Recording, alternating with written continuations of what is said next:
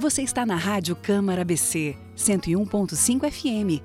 Começa agora Farol Criativo, o seu programa semanal da economia criativa de tudo um pouco sobre o universo da cultura e criatividade na cena de Balneário Camboriú. Eu sou Cissa Miller e vou estar com você semanalmente num programa independente produzido pelo BC Criativo e viabilizado pela Rádio Câmara BC, a primeira emissora legislativa do sul do país, com programação nacional e local e ênfase em notícias vinculadas ao legislativo, sessões, debates, além de música popular brasileira e clássicos internacionais.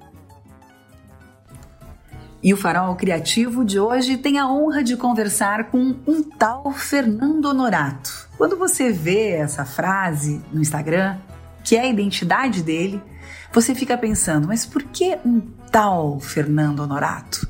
Aí, ao conhecê-lo mais de perto, você começa a perceber a riqueza cultural que ele carrega. Ele é professor, também ele atua na área de cênicas, é batuqueiro do maracatu e isso já de longa data.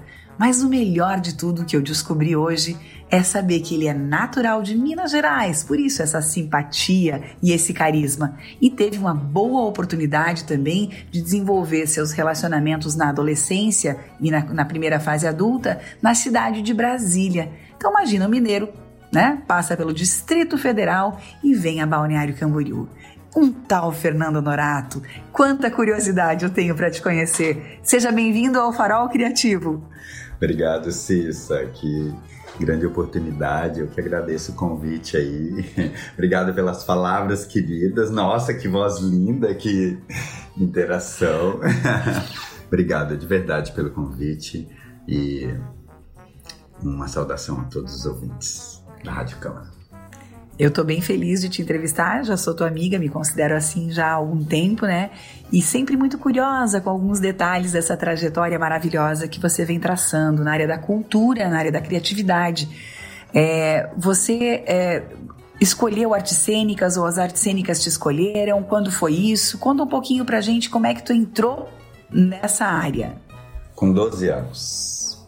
12 anos eu, eu já atuava no teatro, já tinha feito cursos, é, enfim, queria muito estar nessa área e fui me envolvendo ali com pessoas da área que logo assim com 12 anos eu já estava fazendo a minha primeira banca do, do SATED, com 12 anos tirei o meu DRT profissional e estava atuando profissional no, no teatro, assim, com, com grandes nomes lá de Minas Gerais, né? É, e foi a minha grande escola, na verdade. Então, desde os 12 anos, eu fui escolhido pelo teatro, né? Já tinha uma.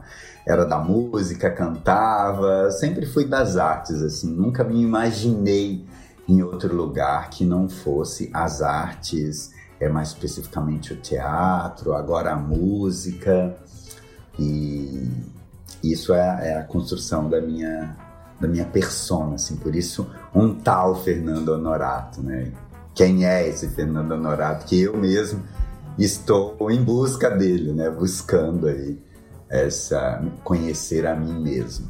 Eu gosto muito de uma descrição que tu usa no WhatsApp. Eu acho que você coloca alguma coisa do tipo sendo, ou como é que é?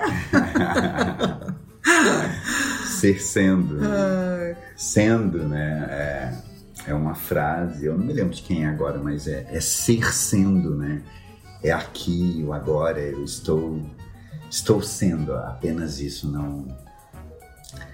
E, e fora isso, tenho em todos os sonhos do mundo. Sempre quis juntar essas duas coisas, mas eu não me lembro de quem é essa ser sendo, mas me, me define bastante. Assim. É um dia de cada vez e um momento presente no máximo possível. É, tentando viver o, o presente, assim, né?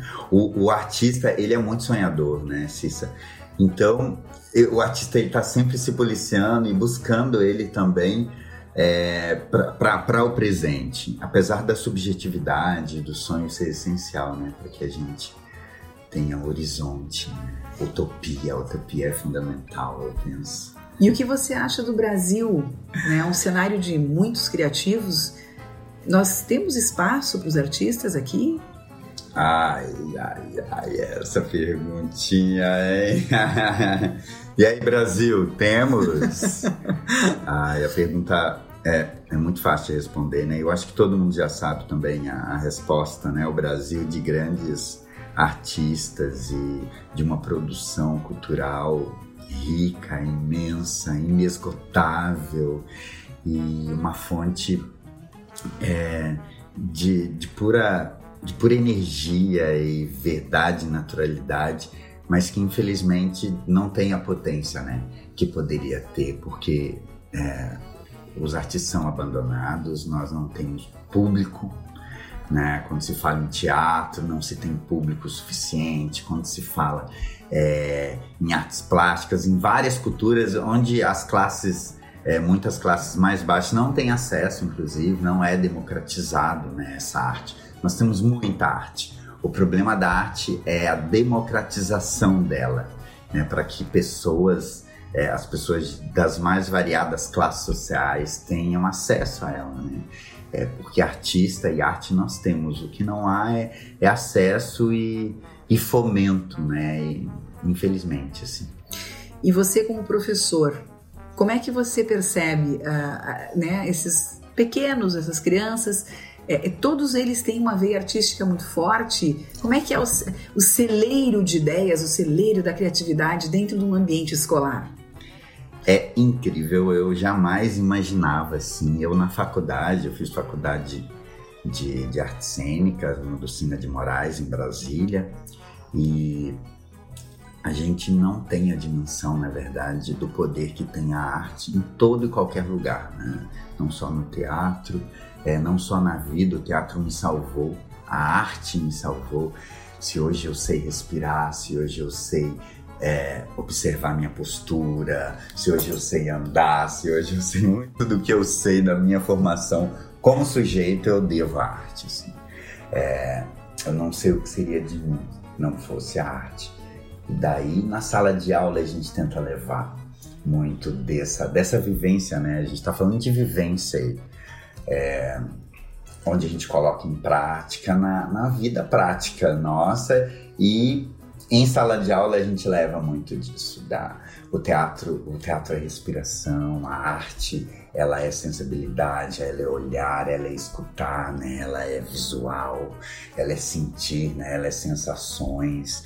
Então ela envolve tanta coisa que quando você leva isso para uma criança, ela ela já tem ali, né, uma subjetividade fora do comum né? E tudo é novo para a criança. Então, é, a criança ela consegue absor absorver isso, absorvar isso muito melhor do que qualquer adulto. E eu trabalho com crianças especiais, é, alguns autistas, é, outros síndrome de Down, enfim, outros com é, necessidades especiais várias. Uhum. E a gente leva um pouquinho do que é a arte para essas crianças, de modo que elas possam levar isso para a vida delas também. Claro. Que é respirar, que é ouvir, né? Que é andar, sentir. que é falar, que é sentir, né? Tudo isso é arte, né? A arte da vida. É uma entrega para a vida, né? É, De fato. É. E, e as crianças elas conseguem é, transformar isso para a vida delas como nenhum outro ser conseguiria. Exatamente, eu creio que é uma satisfação imensa trabalhar com eles, né? Imensa, olha, eu me descobri, olha que no teatro eu fui até onde, assim, olha, o sonho de qualquer artista, seja global, seja quem for, né? Eu, eu, eu, eu, fui lá, experimentei, bebi da fonte, nossa, é isso mesmo que eu queria, que eu queria para minha vida e aí, de repente, eu descubro a sala de aula e falo: caramba, isso aqui, sabe? Hum, às vezes, muitas vezes não tem o aplauso no final, mas não é isso. O brilho nos olhos é que vale é, mais. É o, exatamente, é o brilho no olho. É atingir uma única unidade de ser humano. E mudar a vida dele, e né? E transformar a vida dele. É, é impagável.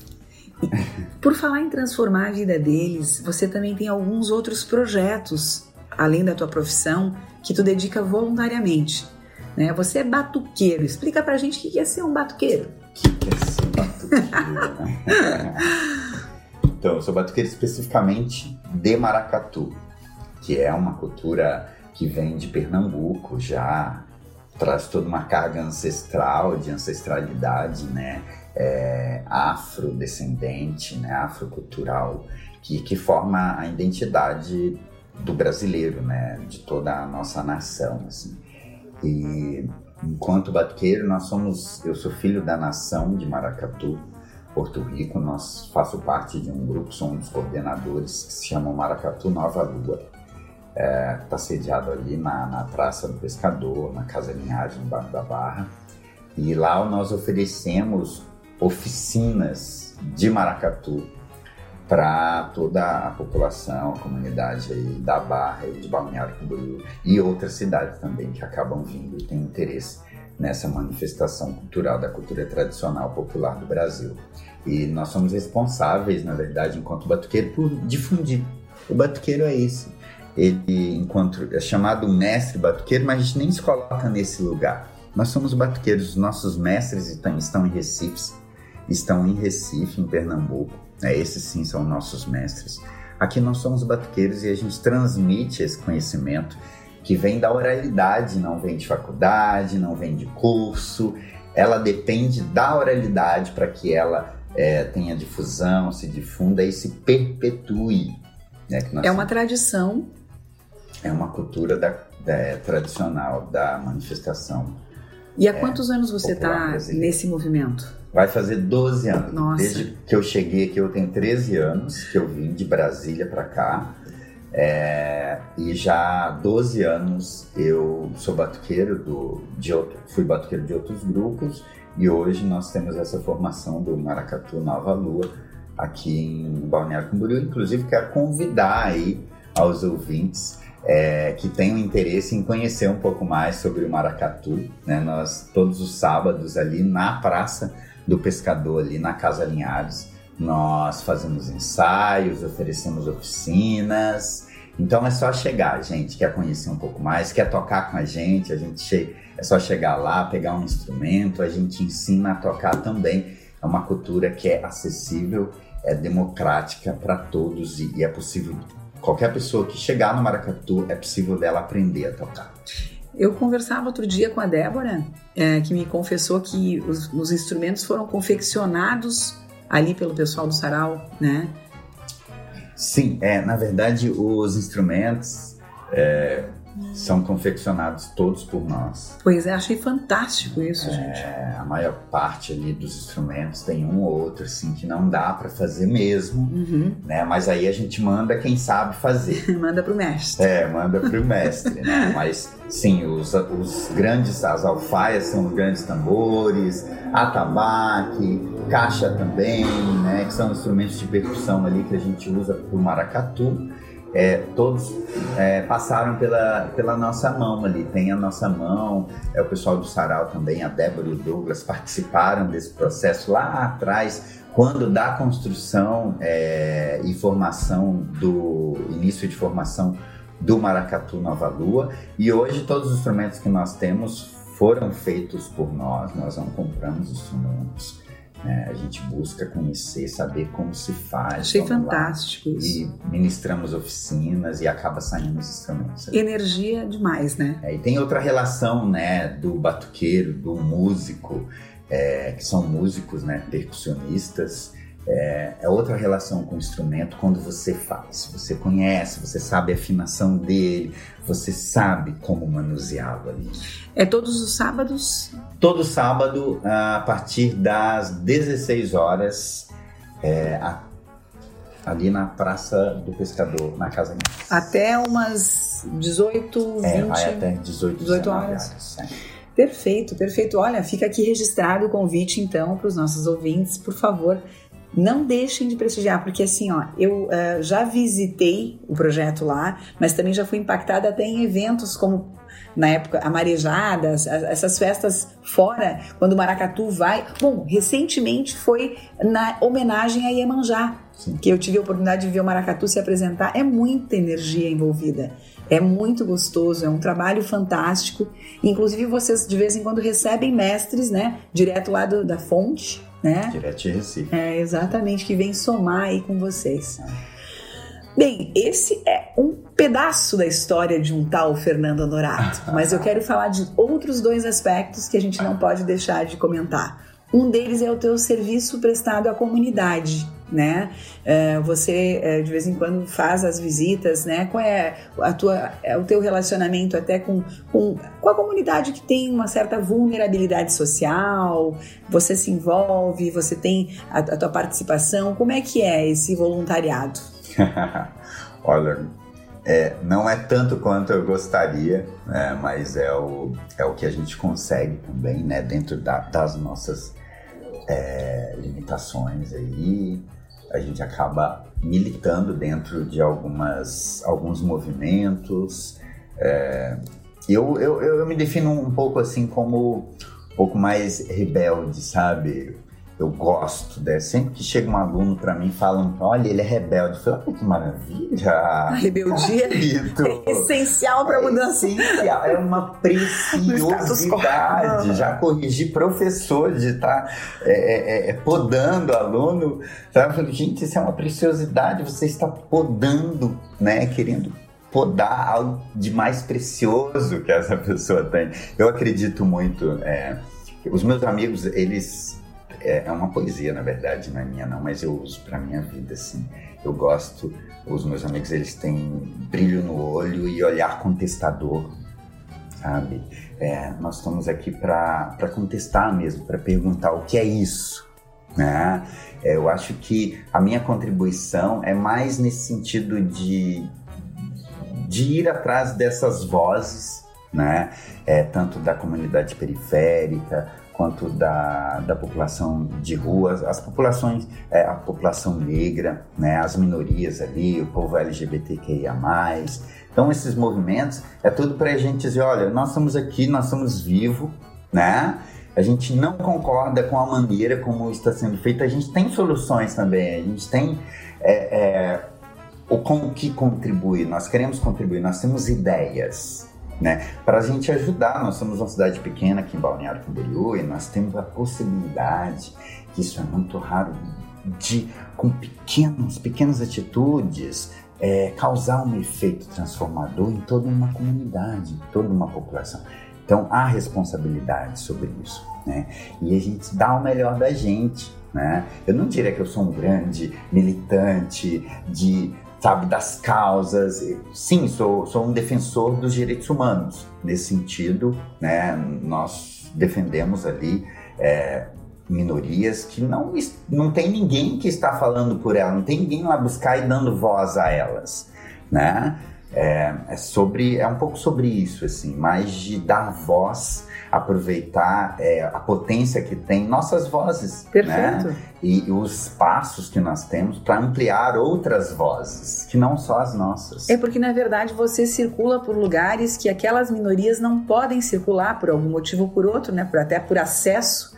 Então, levar essas demandas, né? representar essas demandas, ser uma porta-voz, digamos assim, né? do que há, mas não, não só ser um porta-voz, também levar o, o inverso, né? Levar para as minorias um pouco mais de acolhimento, de carinho, de conforto, de, de, de ouvir. Como é bom, né? Ser ouvido. Todos nós gostamos de ser ouvidos.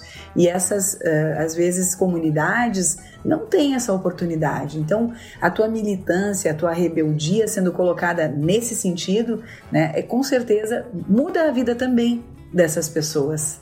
É, a rebeldia a serviço da transformação, né? E a transformação é da, de dentro da minha casa para a minha comunidade também. A transformação é de dentro para fora. Eu próprio me transformo e aí você quer ver quem está em sua volta se transformar também. Você é o meio ambiente em que você vive. Perfeito. Né? E nós somos um, uma sociedade pequena onde a gente tem a chance dessa transformação. Acho que está aí o grande poder né? da participação. E aí a gente está falando de. Eu não tinha essa consciência de que era necessário, possível e necessário, a gente é, ser um agente da transformação através de políticas da participação nessas políticas públicas. Aí eu estou falando de é, do conselho de os conselhos municipais, eu tive a oportunidade de estar conselheiro do Conselho Municipal de Cultura e ali dentro você poder também ajudar na construção dessas diretrizes, dessas leis, né, desse ordenamento ali dessa setorial. Perfeito, né, é perfeito. Então, eu acho que é pequeno, é, já quis transformar o mundo, sabe, Cissa? E aí eu descobri que eu teria que transformar a mim mesmo. E isso estaria, e se eu conseguisse, isso já ia estar tá bom demais. É, começa por aqui, né? Começa por si mesmo, né? É. e aí isso foi, foi também dando essa potência, essa energia para a gente poder, olha, eu quero contribuir com a formação civil do meu povo, da minha comunidade, da minha nação. Perfeito, perfeito. Na verdade, é, é o sentimento de unidade, né? De saber que quem está fora, na verdade, não é o outro, mas que de alguma forma nós somos um só, um grande corpo, né? Nossa humanidade. Mas é tão difícil de explicar, isso é muito mais para ser sentido, né? Vamos falar um pouquinho do Liga de Lutas? Vamos. Ah, eu estava esperando por essa parte. o Liga de Lutas também é um movimento, né, que eu vejo com, com muito carinho, porque são pessoas que é, ocupam seus espaços e levam as mensagens, né? Levam aí essa porta-bandeira, né? É, do, do, do um, de um grupo de pessoas que, que às vezes também sofre tanto, né? Com preconceito, com violência, com danos morais, com agressividade e até muitas vezes uh, acabam sendo assassinados, calados, sufocados. E o Liga de Lutas é um, um levante, é uma militância legítima, né? Você é o representante desse movimento aqui na cidade? Conta para nós. Estou, enquanto representante ali, é, mas com outras pessoas, né? Claro. É, um coletivo. Um coletivo. Ali é uma construção coletiva. Né? Sempre estive em coletivos, desde a faculdade, é, no DCE, morando no céu, na casa do estudante universitário. Então, sempre tive que viver na coletividade. Isso é uma vivência que te traz, que te ensina muito, né? Ter um olhar mais, de ter um olhar mais apurado para o outro também. E eu, eu creio, penso ser dentro da coletividade e a Liga de Lutas ela vem nesse sentido de ser um ambiente ali onde reúne essas pessoas diversas. Nós estamos falando de LGBTQIA+, nós estamos falando é, de população negra, nós estamos falando de população marginalizada, é, nós estamos falando do underground, nós estamos falando de pessoas que muitas vezes não têm o seu lugar dentro da sociedade. E a Liga de Lutas ela vem como esse espaço, uma organização política, uma organização política, né?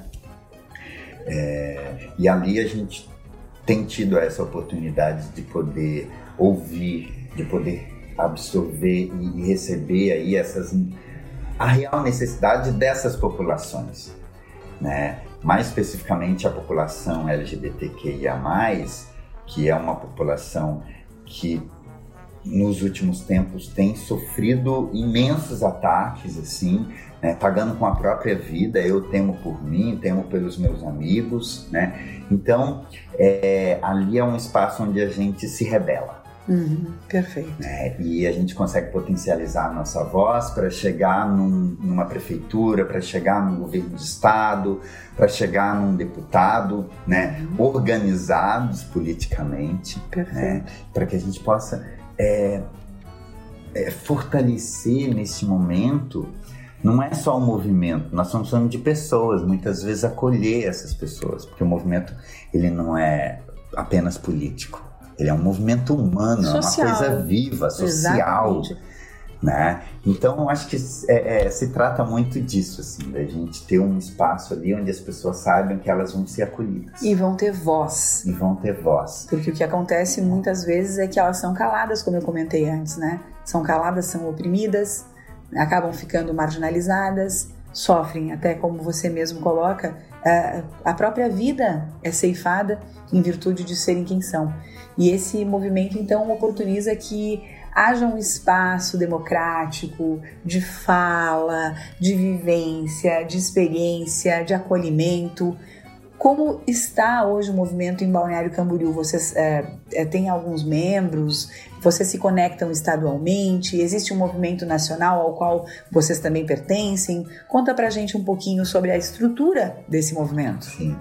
Então, a Liga de Lutas, ela nasce é, dentro desse, dessa coletividade e aí ela de repente se expande, né? Nós tivemos na última eleição é, enquanto é, candidatos aí à, à vereança, né? Dentro de um coletivo com outras diversas pessoas. Esse grupo se mantém, se manteve ali, né? É, unido, coeso. Ele se ampliou, ele foi para outras outras cidades. Né? Hoje ele já está em Florianópolis, ele está se ampliando para o estado. Ele veio de dentro para fora. É, ele veio de dentro para fora. Né? E hoje ele já tem pessoas de outras cidades assim que acolhem esse coletivo, né, e se sentem parte partícipe desse coletivo e a necessidade de ter também lá na sua cidade, é, em Florianópolis, o, o Marciano faz uma, uma movimentação que, que é a partidária. Uhum, perfeito. É, nós tem pessoas ali que não tem, é suprapartidária, que ela de partidos distintos e que não frequentam partido nenhum. Sim. Né? Muitas vezes a pessoa ela quer participar, mas ela ou ela não sabe como, ela não tem espaço dentro de partidos, dentro de movimentos. E a Liga de Lutas ela faz isso, ela vai abrindo assim essas janelas, essas portas, uhum. né, para que a gente possa também ampliar essas vozes. E quem é, desejar, por exemplo, conhecer ou participar, é, é algo realmente aberto, a pessoa pode se aproximar, né? Ou, ou é, existem é, indicações? Como é que funciona esse processo de aglutinamento, né? Aglutinação? de aglutinar, né? Vamos deixar assim. Então, nós temos o perfil da Liga de Lutas ali. No Instagram. No Instagram, você pode entrar lá, tem um link que vai te levar para todas as redes sociais, também tem o nosso contato de, de WhatsApp, né? Só manifestar ali intenção de, de participar. Nós temos alguns encontros que nós realizamos internamente, né, entre, entre o coletivo. É, qualquer pessoa interessada pode entrar em contato conosco ali pelas redes sociais ou pelo WhatsApp e a gente vai dar maiores informações e é aberto para quem quiser chegar, tá bom? Essa construção é uma construção coletiva que é a partir de nós e não sobre nós. Perfeito. É, que muitas vezes as políticas públicas elas são construídas é, sobre nós. Pessoas que não são LGBTQIA+, que não são negros, não é minoria nenhuma mas que está ali fazendo políticas públicas, legislando políticas públicas para essas minorias. Não tem sentido. Claro. Então vamos trazer essas minorias para o centro do debate, né, para que elas possam fazer essa construção a partir delas mesmas. Com certeza. E a Liga de Lutas é, é, é bastante esse ambiente. Assim, a gente está aprendendo, ninguém ali sabe. É, é, é, é, é o dono do, da sabedoria. Então a gente tem uma construção que ela é, ela é uniforme, ela, ela tem é, é constância, é? isso, é, ela homogeneidade. Isso. Não achei né? a palavra, mas é, é uma construção agregadora. Isso, ela é vem de baixo para cima. É um espaço de debate, Exato. né? Eu fico encantada com o trabalho de vocês. Quero deixar aqui o Farol Criativo aberto sempre para novos bate-papos. Foi um prazer falar contigo, Fernando. Prazer, né? sim. Quero que você deixe aí, de repente, um recado para quem está nos ouvindo, né? Uh, sobre a vida, sobre, sobre, sobre é, ser sendo, que é a frase que você coloca aí no teu perfil também. Bom, obrigado. Quero agradecer mais uma vez, tá? O convite aí. É preciosíssimo demais receber você, poder trocar uma ideia contigo, com os ouvintes aí do Farol Criativo, desejar vida longa ao Farol Criativo, para você também uma boa sorte na sua caminhada, nessa nova fase que está por vir aí. Quero dizer que você pode contar conosco, é, com a minha pessoa e com a Liga de Lutas também, para o que você precisar, tá bom? Sabe que a gente vai estar tá junto aí nessa, né, nessa caminhada daqui para frente, né? E é, dizer para as pessoas que acreditam, acredite. Qualquer sonho que você tiver, acredite. E se esse sonho for é, para todos, né, para a coletividade, quando você sonha junto, esse sonho ele, ele é real, ele não é apenas um sonho, uma utopia, né? Muitas vezes a gente vive de, vive de sonhos próprios solos que são utopias ali, mas quando você sonha junto, envolve outras pessoas, né?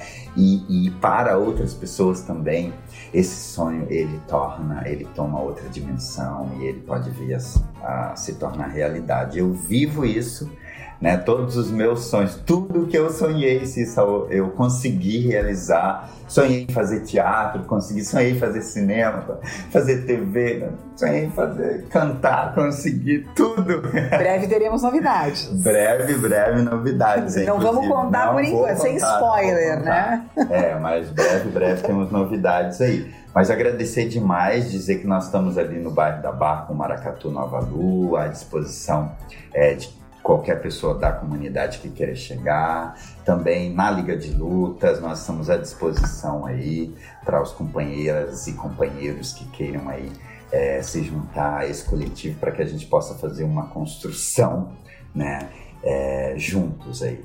E agradecer demais aos ouvintes e a vocês, Cisne. Muito obrigado. Eu que agradeço. Um beijo no teu coração. Beijo. Siga obrigado. sempre assim, luz. Axé, todos nós. Você ouviu o Farol Criativo, programa semanal aos sábados às 10h30, com reprise nos domingos às 14 horas. Caso desejar ouvir este e outros episódios no Spotify Farol Criativo, siga-nos nas redes sociais, Instagram e Facebook.